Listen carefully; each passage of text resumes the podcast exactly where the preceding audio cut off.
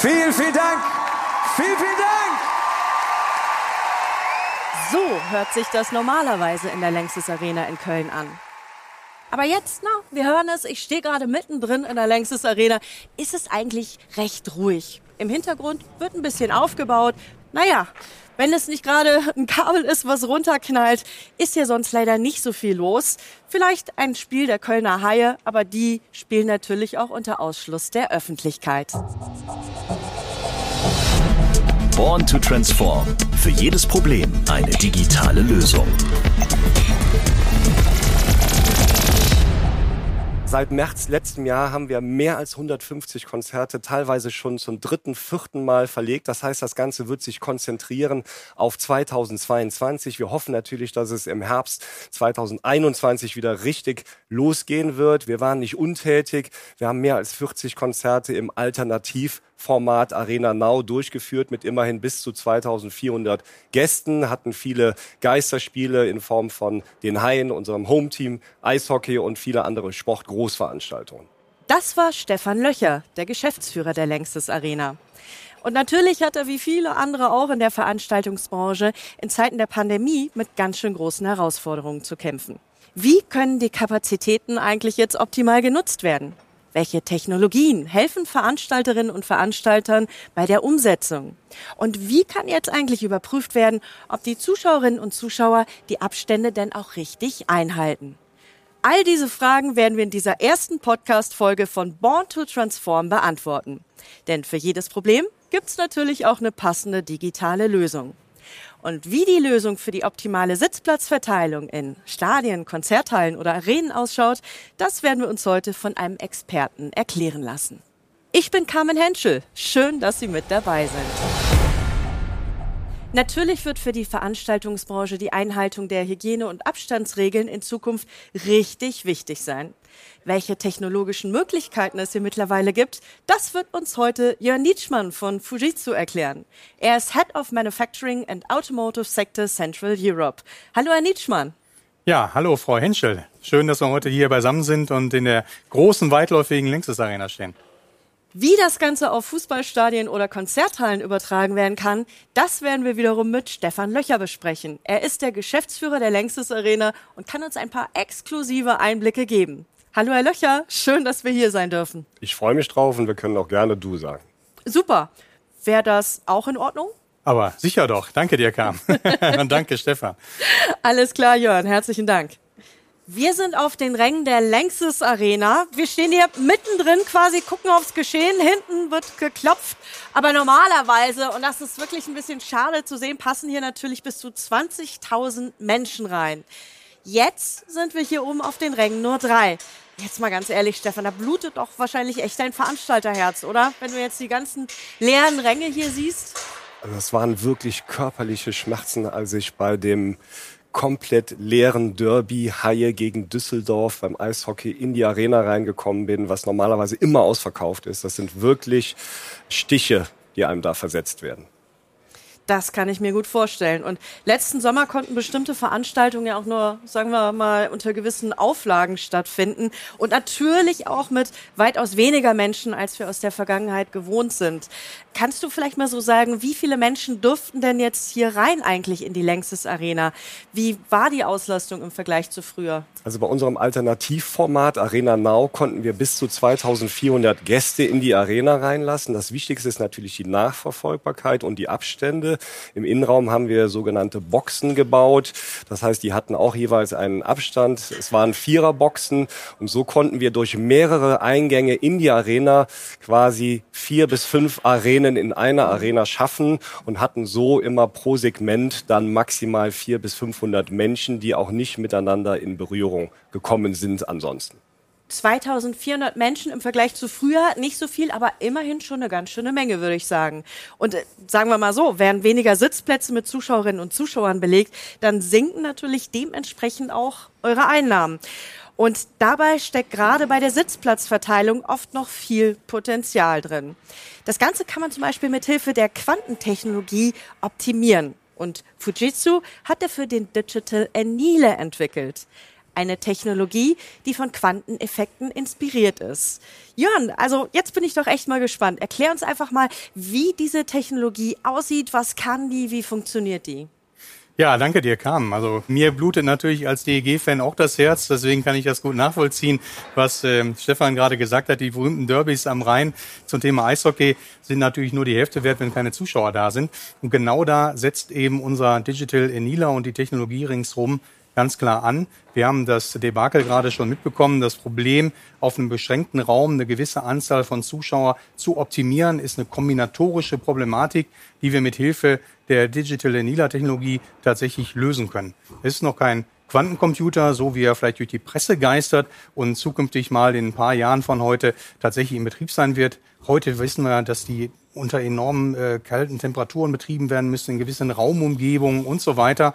Unsere Technologie ist bewusst eine Brückentechnologie, die bereits heute die Berechnungsmethodiken einsetzt, ermöglicht und auch die Modelle tatsächlich später transferieren kann in die Quantencomputerwelt. Und genau das ist die Stärke des Digital Anila von Fujitsu. Das hört sich auf jeden Fall spannend an. Wie kann ich mir das denn jetzt eigentlich vorstellen, Jörn? Wie wird denn diese Technologie jetzt in die bestehenden Systeme eingefügt? Ein Kernthema ist natürlich, wie kann ich heute bestehende Buchungssysteme, im Falle der Längstes Arena auch das System von CTS Eventim als Ticketing-System hier mit einbinden? Wie kann ich äh, Rahmenbedingungen, Parameter mit einbinden, die ich einfach vorfinde, eben diese besagten anderthalb Meter Sicherheitsabstand, bestimmte Zuwege, Abwege müssen frei bleiben als Räumflächen und ähnliches, was ich vorher sonst in der vollen Belegung eben nicht kannte. Dieses System kann eben gegen verschiedene Parameter optimieren. Und in diesem Falle haben wir es uns äh, relativ einfach gemacht, auch an Beispielen wie zum Beispiel dem Olympiastadion in Berlin, wo wir eine Optimierung vorgenommen haben und äh, uns die vor der Pandemie bestehenden Ticketvergaben an der Anzahl Einser, Zweier, Dreier und auch Vierer-Tickets mal hergenommen haben. Wie ist das tatsächliche Buchungsverhalten? Und das in das Buchungssystem tatsächlich auch zurückgespielt haben und versucht haben, da eine Optimierung zu fahren auch nochmal eine ganz andere Hausnummer als die Längstes Arena, wo es darum ging, eben die zur Verfügung stehenden Sitzplätze zu optimieren.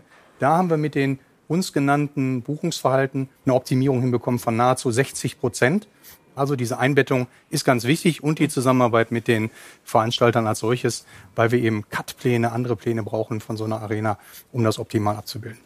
Ja, für uns ist das natürlich total spannend, dann die Kapazität größtmöglich auszuschöpfen unter den vorhandenen Engpässen. Und mich würde natürlich interessieren, einmal die 60 Prozent, worauf beziehen die sich? Und zum anderen, wie viele Möglichkeiten gibt es, die Plätze dann auch anzuordnen? Sprich, wann kommt der Mensch an seine Grenzen? Okay, dann lasst uns doch jetzt einfach mal konkret werden. Nehmen wir ein Stadion oder eine große Konzerthalle jetzt zum Beispiel. Um wie viel Prozent kann dann jetzt hier die Auslastung mithilfe des Digital Annealers gesteigert werden? Jörn, vielleicht mal eine konkrete Zahl in den Raum geschmissen. ja, tatsächlich, eine interessante Frage. Und das hängt natürlich davon ab, wie so häufig beim Prozentrechnen, wovon fängt man denn an zu rechnen? Und das ganz Spannende ist ja, in den Konzepten der deutschen Fußballliga, aber auch von anderen Hygienekonzepten geht man halt häufig davon aus, und das hat man im Fernsehen gesehen, bei den Fußballspielen beispielsweise, man arbeitet mit festem Muster Einser, Zweierplätze mit festen Abstandsmodellen. Man kann sich hier einfach mal umschauen in der Längstes Arena und sieht diese Sitzblöcke. Ja, ich würde mal tippen, da sind mal so roundabout 200 Sitzplätze und man stelle sich jetzt einfach mal vor, man versucht da drin in verschiedenster Konstellation drei Zuschauer einfach mal hinzusetzen. Das sind zig Millionen Kombinationen. In so einem Block von 180 äh, Plätzen sind das knapp 5,8 Millionen verschiedenste Kombinationen, wie ich die Konstellation von drei Leuten setzen kann. Und da setzt eben unser System tatsächlich an in dieser kombinatorischen Optimierung. Und genau das ist im Prinzip auch eine Technologie, die aus einer Produktionsumgebung kommt, in Fabriken. Ich betreue ja sonst den Bereich Manufacturing Automotive. Da geht es um herstellende Systeme, Robotersysteme, Lackierstraßen und ähnliches, wo es auch letztendlich darum geht, die Anzahl von Karossen, die Rumläufe der Roboterarme zu optimieren in einem zur Verfügung stehenden Raum. Und das ist eben wichtig auch bei dieser Technologie. Ja, und wie die 60 Prozent zustande kommen, das ist halt, wenn man dieses ursprüngliche starre Muster vergleicht mit einem dynamischen Konzept, so wie eben angesprochen, wenn ich versuche, gegen die verschiedenen Parameter, Variablen zu optimieren, dann können hier wirklich Platzoptimierungen erreicht werden von bis zu 60 Prozent, wie bewiesen im Berliner Olympiastadion beispielsweise. Ja, also ich muss sagen, wow, 60 Prozent, 60 Prozent mehr Auslastung. Ich finde, das ist eine enorme Zahl. Ähm, ich kann mir eigentlich nur vorstellen, dass das jede Veranstalterin, jeden Veranstalter interessieren muss ähm, und die da hellhörig werden. Stefan, wie war das denn bei dir, als du jetzt gehört hast, wie viel man jetzt wirklich aus dem Digital Enela herausholen kann? Ja, für uns ist natürlich entscheidend der Blick in die Zukunft. Das ist natürlich Glaskugel. Es gibt, glaube ich, zwei Extreme. Das eine Extrem, da glaube und hoffe ich natürlich drauf. Hohe Impfquote. Ich glaube, Ende August, September haben wir eine Herdenimmunität nach den aktuellen Hochschätzungen, sprich 70 Prozent. Und dann wird wieder die Normalität in Anführungszeichen kommen. Und ich hoffe natürlich, dass wir dann noch wieder über die Vollauslastung sprechen. Das andere Extrem ist natürlich, die Vollauslastung wird noch nicht kommen. Und wir werden noch mit Kapazitäten zwischen, keine Ahnung, 40, 60, 80, was auch immer Prozent arbeiten müssen. Und dann ist natürlich die dynamische Struktur wieder sehr interessant. Also die optimale Sitzplatzverteilung klingt super. Ich frage mich jetzt nur gerade an der Stelle, wie kann das Ganze jetzt eigentlich kontrolliert werden überhaupt? Also wenn du jetzt unterschiedliche Gruppengrößen hast, ähm, das lässt sich doch mit bloßem Auge gar nicht erkennen. Ja, das ist natürlich eins der Probleme, wie eben schon angesprochen. Also einmal die Zuwägung. Ich muss natürlich wissen, und das ist im Rahmen dieser ganzen Diskussion, die gerade läuft, immer diese Nachvollziehbarkeit. Wo parkt denn jemand sein Auto? Ja, parkt er wirklich hier im P3 auf Platz äh, 53? Und welchen Zuweg nimmt er denn zu seinem Platz? Das ist das ganze Thema Zuwege und Bewegungsräume für diese Zuschauer, für die Besucher und Besucherinnen in so einer Arena. Und auf der anderen Seite natürlich hochwichtig, wie finden die denn ihren Platz dann auch tatsächlich im Block? Ja, und da gibt's eben tatsächlich auch Möglichkeiten der visuellen Auswertung von Kamerasystemen beispielsweise bewusst keine Gesichtserkennung oder ähnliche Themen, sondern einfach nur eine optische Erkennung, ist ein Platz besetzt oder ist er etwa nicht besetzt. Und dann kann ich auch dieses Muster virtuell tatsächlich über eine Sitzfläche, über eine Tribünenfläche legen. Die Technologien stammen auch wieder aus ganz anderen Bereichen der Überwachung und äh, Möglichkeiten aus der künstlichen Intelligenz, die wir hier implementieren können und das nutzen können, was wir tatsächlich auch heute schon haben. Also unbestritten, die höhere Auslastung ist ein riesiger Vorteil bei der optimalen Sitzplatzverteilung. Aber ähm, Jörn, guck mal, wenn wir jetzt bei der Höhle der Löwen wären und du wärst ein Start-up, was Formel pitchen würde, dann würde ich jetzt sagen, und welche Vorteile gibt's denn eigentlich noch Schönes? Ja, das Spannende ist ja, was Stefan tatsächlich auch sagt, und das wird uns auch eben von anderen Veranstaltern, von anderen Bundesliga-Vereinen und äh, anderen Venues tatsächlich auch gespiegelt. Ja, es geht hier nicht nur um die reine Sitzplatzoptimierung, sondern wir alle, ja, und äh, wir hier voran, wie wir hier drin stehen, wünschen uns natürlich einen Weg zurück in die halbwegs Normalität, ja, unter den Rahmenbedingungen, die uns dann eben auch gegeben sind. Und so sind wir sehr schnell dahin gekommen, dass viele, viele andere Bausteine aus der Digitalisierung, die wir möglicherweise im Bauch haben, hier mit reinbringen können, die auch zukünftige Konzepte einfach viel tragfähiger machen. Dazu zählen beispielsweise Lösungen im öffentlichen Personennahverkehr, denn die Frage ist natürlich legitim zu stellen und die diskutieren wir auf der anderen Seite auch mit der öffentlichen äh, Seite. Wie kommen die ganzen Besucher in dem Fall hier die 20.000, denn in die Arena sicher, ja? Und wie kann ich auch ihre Wege womöglich nachvollziehen? Wie checken die sich ein? Wie ist der Prozess der Ticketkontrolle und ähnliches? Hier gibt's jede Menge neue digitale Lösungen und auch Lösungen, die teilweise natürlich schon implementiert sind und auch kombiniert werden können mit anderen Dingen und tatsächlich das bietet, was Stefan eben auch schon mal angesprochen hat, der Weg zurück in die Normalität und sich dann ganz gut ergänzt. Vielen Dank, äh, Jörn, Stefan, für die spannenden Einblicke. Dann lasst uns doch direkt mal weiterschauen. Gerne. Gerne. Jetzt schauen wir uns die Sicherheitszentrale der Längstes Arena an. Ja, da führe ich euch dann einmal hin.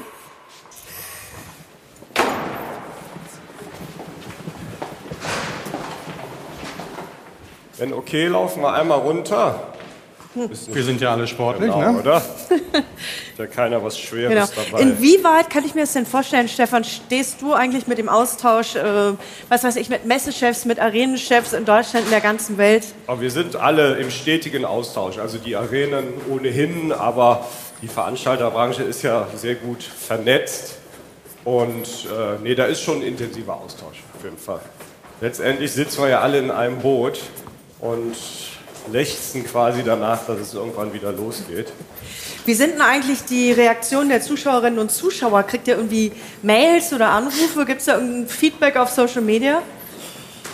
Ja, die meisten wünschen einem natürlich Glück. Äh, Die meisten haben auch wirklich ihre Tickets behalten ähm, und freuen sich alle auf Live-Entertainment wieder. Ne? Ja. Wir sind alle getestet, wir machen hier nur einen kurzen Podcast, okay? Hallo. So, Oliver Engels, genau. Hallo. Hallo. Wo waren wir gerade eben? Die Menschen äh, lechzen natürlich wieder nach Live-Entertainment und äh, der absolute Großteil behält auch die Tickets, um einfach auch die Branche zu unterstützen. Und sie wollen ja auch das Konzert sehen dann irgendwann. Und äh, zu 95 Prozent werden ja auch die Konzerte, wenn nicht sogar noch mehr, nachgeholt.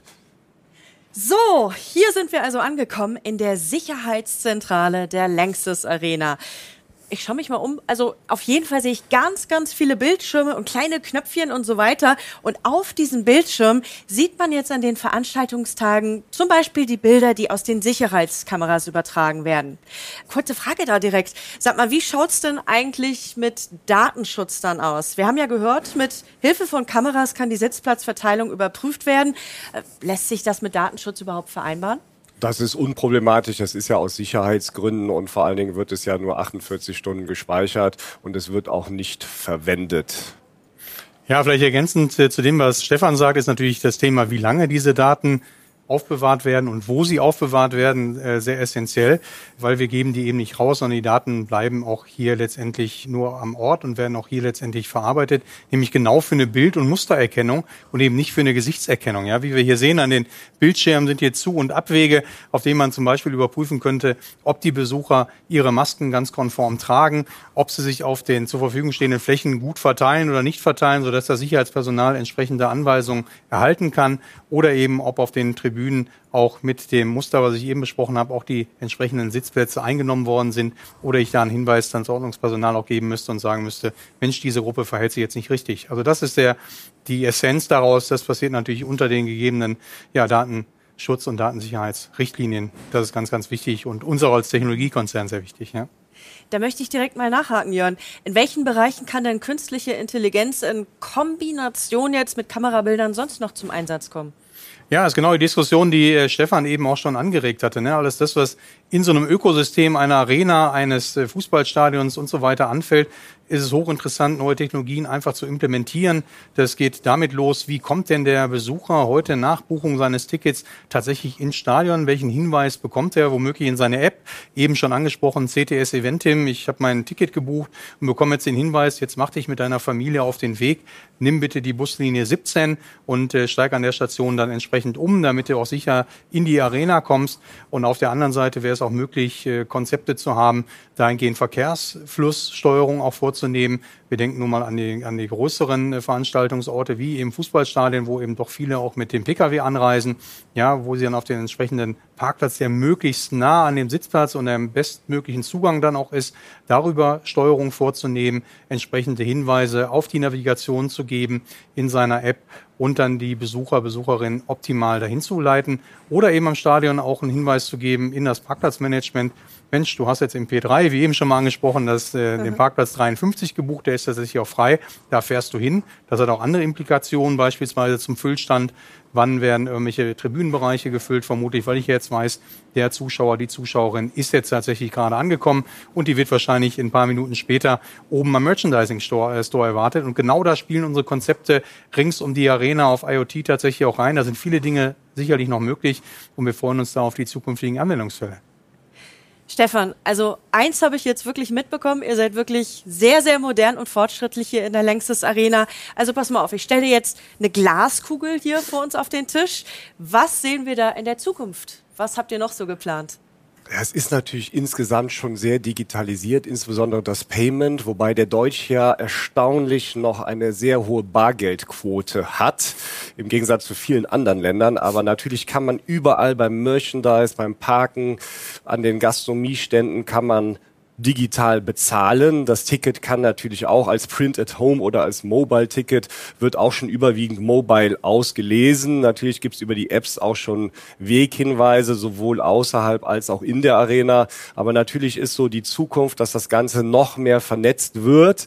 Ein bisschen selber denken soll der Besucher natürlich oder möchte er ja auch noch, aber dass ihm da, wo wirklich der Bedarf ist, geholfen wird. Sprich, wie finde ich jetzt schnell die Garderobe? Wie finde ich schnell meine spezielle Pizza? Pizza oder meine vegane Pizza, das sind natürlich so Themen, die mehr werden. Und äh, natürlich geht es auch ein bisschen um Upselling, ne? also nicht um unbedingt mehr zu verkaufen, sondern bedarfsgerecht aus Sicht des Gastes das zu bekommen, was er bekommen möchte. Sprich, nach dem Konzert zum Beispiel noch ein Meet and Greet oder ich möchte eine an meine bestimmte Bar, wo vielleicht der Pianospieler ist. Ich übertreibe es ein bisschen, aber es ist schon durchaus praxisnah. Jörn, wir haben es gerade von Stefan gehört. Die Sitzplatzoptimierung ist einfach super hilfreich für Veranstalterinnen, für Veranstalter, die unter Einhaltung der Abstandsregeln möglichst viele Zuschauerinnen und Zuschauer wieder begrüßen möchten. Sei es jetzt hier in der Lanxess Arena, in irgendwelchen Hallen, in Stadien. Aber die digitale Technologie kann ja eigentlich noch in viel mehr Bereichen zum Einsatz kommen, oder? Ja, das ist genau der Punkt. Genau das empfinden wir ja auch und nehmen auch wahr in anderen Branchen, wie eben auch schon mal erwähnt, beispielsweise in der Fertigung. Und da geht es auch um das Thema Supply Chain, also wie gelangt Ware und Produkte irgendwo hin oder werden Vorfertigungsprodukte gemacht. Man kann das eins zu eins transferieren auf das, was Stefan gerade beschrieben hat. Hier geht es auch um Waren und Materialflüsse. An vielen Stellen werden heute schon Daten erhoben, wie Stefan eben auch nochmal erwähnt hat.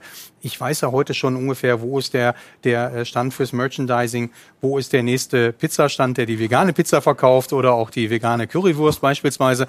Ja, und ich muss diese Datenpunkte nur miteinander verknüpfen. Also kann man viele Elemente, die wir bereits heute aus anderen Bereichen der Wirtschaft kennen, auch hier anbringen, ja, die gleichen Methodiken. Es geht darum, mit den Daten, die ich habe, einfach was Intelligentes anzustellen. Beispielsweise, ja, eben diesen Besucherstrom dahingehend zu lenken, wenn ich möchte, dass nicht alle gleichzeitig nach einem Konzert, nach einer Sportveranstaltung ins Parkhaus rennen, sondern dann bewusst jedem zweiten, jedem dritten oder gewissen Blöcken etwa noch einen Voucher aus Handy schicke, dass am Merchandising Store nochmal 20 Prozent günstiger das T-Shirt der Tour bekommen oder seines Sportlers oder Sportlerin. Das sind solche Möglichkeiten, die kann man heute einbetten, die kann man miteinander verknüpfen mit den Lösungen, die es tatsächlich heute schon gibt. Und da glauben wir dran, dass dieses Ökosystem von Partnern, sei es die Arena, in dem Fall die Längstes Arena, das Ticketing, die Veranstalter als solches, die da sind, die Vereine, da einfach viel mehr mitmachen können. Stefan, wir haben jetzt einiges über die technischen Möglichkeiten gehört. Ähm, jetzt lass uns doch mal rumspinnen. Also, die Kinder, die heute ins Stadion kommen mit ihren Lollis. Ja, jetzt springen wir mal in die Zukunft. Wenn die jetzt groß sind und schon Radler in der Hand halten, so gestandene Teenager sind, wie werden die die Längstes Arena erleben? Also, wie sieht für dich eigentlich die Veranstaltungshalle der Zukunft aus? Das ist eine gute Frage. Vor zehn Jahren dachten wir bereits, oh Gott, Live-Entertainment abnehmend, jeder hat eine VR-Brille. Ich übertreibe jetzt. Das Gegenteil ist der Fall. Live-Entertainment boomt, weil dieses Live-Erlebnis ist einfach nicht zu ersetzen durch Digitalität. Ich glaube eher, dass es sich ergänzt. Live Entertainment wird bleiben, wird wahrscheinlich sogar noch mehr boomen. Vielleicht wird in Zukunft noch etwas mehr gestreamt, dass noch mehr Menschen in den Genuss kommen, es auch zu verfolgen, wobei sich das gegenseitig befruchtet. Im Sport hat sich ganz klar bewiesen, wenn es gestreamt wird, bleiben dadurch nicht die Besucher aus, sondern es kommen eigentlich noch mehr, weil der quasi Geschmack gemacht wird. Jetzt aber konkret zur Frage, ja, wie sieht die Zukunft aus? So äh, hellsehend bin ich dann doch nicht. Ich glaube, die nächsten zehn Jahre wird es so weitergehen. Es wird, wie gesagt, dann auch teilweise gestreamt. Wie die Jugendlichen dann letztendlich auf Live-Entertainment in 10, 20 Jahren reagieren, ähm, vermag ich nicht zu beurteilen. Ich glaube, live bleibt, weil wir haben hier natürlich viele Teenie-Konzerte und da kommen auch nach wie vor alle live hin und im Gegenteil, das Geschrei ist ja noch viel, viel viel größer und das emotionale Erlebnis mindestens genauso groß wie bei den Rolling Stones. Die digitale Transformation schreitet voran, unaufhaltsam und das ist auch gut so, denn sie öffnet viele Türen und schafft einfach viele, viele neue Möglichkeiten, die auch den Menschen helfen. Es gibt bereits viele hilfreiche digitale Lösungen, zum Beispiel für die Veranstaltungsbranche. Das haben wir jetzt sehr schön gesehen. Aber natürlich gibt es auch für viele andere Bereiche. Und jetzt möchte ich doch mal äh, gleich mein Glück nutzen, dass ich so einen Experten hier neben mir stehen habe, Björn. Was wird denn in Zukunft noch alles umsetzbar sein? Ja, wir haben ja gerade mal schon mal ein bisschen rumgesponnen, was denn so kommt, was der Zuschauer, die Zuschauerinnen oder auch die berühmten Teenies dann tatsächlich sehen wollen. Wir haben so ein paar Technologien auch schon gesehen und die werden wir auch jetzt wieder sehen, äh, wenn denn auch tatsächlich die Olympiade sich in Tokio dann auch in dem Fernsehen präsentiert. Vor ein paar Jahren wurde schon mal in Stuttgart beispielsweise elektronische und digitale Kampfrichter verprobt, ja, wo es darum ging, mit Hilfe von künstlicher Intelligenz die entsprechende Ausführung von schwierigen Turnpositionen auch richtig auszuwerten, neutraler, als es womöglich ein Richter tut, ja, ein Ringrichter tut beispielsweise und ähm, Wertungsrichter heißt es, glaube ich, ganz korrekt. Und dieses Thema lässt sich transferieren auch auf den Besucher der Besucherin, nämlich genau diese Add-on-Services, das ist wieder angesprochen, dieses Erlebnis in der Arena. Ich möchte mir beispielsweise nochmal eine Zeitlupe von einer strittigen Entscheidung angucken. Ich möchte mir vielleicht nochmal angucken, hier gerade beim Eishockey, was ein sehr schnelle Sportart ist, war es wirklich ein Abseits, war es ein Penalty oder sonst irgendwas. Diese additiven digitalen Möglichkeiten in seine App reingespielt zu bekommen, womöglich eine Information als Add-on-Service, wie schnell war der Schuss jetzt gerade abgefeuert an der blauen Linie, der es 1-0 gemacht hat, war wirklich 120 kmh oder war doch nur 75 und war der Torhüter einfach zu lahm. Das sind die Themen, die als additive Zuschauerservices reingehen, sogar bis nach Hause tatsächlich in die Wohnzimmer. Da glaube ich dran, dass das sich durchsetzen wird als Add-on-Services zu bestehenden, dass so ein Arena-Betreiber und der Geschäftsführer dann womöglich auch Tickets zwei, dreimal verkaufen kann, weil er eben auch noch den gleichen Sitz auch nochmal in der virtuellen Welt verkauft, ins Wohnzimmer daheim, weil jetzt eben beispielsweise, eben hatten wir mal so ein Beispiel Phil Collins, der sein Konzert hier gibt, das Konzert ist aber dummerweise ausverkauft. Und jetzt möchte ich aber aus meinem Stammblock, wo ich immer sonst auch beispielsweise Eishockey schaue, dann das Konzert nach Hause holen, dann wird auch sowas tatsächlich möglich sein mit neuen digitalisierten Übertragungstechniken. Natürlich muss man Dinge regeln, wie Rechte und sonst irgendwas dahinter. Aber das wird kommen mit den Netzen, die auch weiter ausgebaut werden. Ich glaube daran. Wann ist denn eure Zusammenarbeit gestartet? Ja, vor knapp einem Dreivierteljahr, würde ich sagen, haben wir das erste Mal zusammengesetzt und ja. äh, mit Stefan und seinem Team darüber diskutiert, was man eigentlich tun kann. Natürlich immer wieder gestoppt von den Themen, die so ringsherum waren, ja. Und äh, wir müssen einfach gucken, wie wir es zusammengeklebt kriegen, ja, diese Lösung.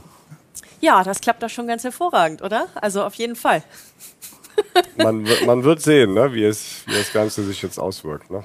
Muss sich halt einfach einbetten lassen in das, was bestehend ist, ja, Ticketing-System, Seating und Ziel für alle ist halt einfach die Optimierung nicht gegen ein Limit, sondern einfach in das Maximale. Ja, dann hast du halt einfach das erreicht, was du erreichen willst. Und wenn einer dann eben sagt, jetzt möchte ich eine PLZ-Region ausgrenzen, die soll nicht kommen, ich möchte den Sitzplatzabstand erhöhen, verringern, sonst irgendwas, dann kann das eben so ein System. Das ist halt das A und O. Ne?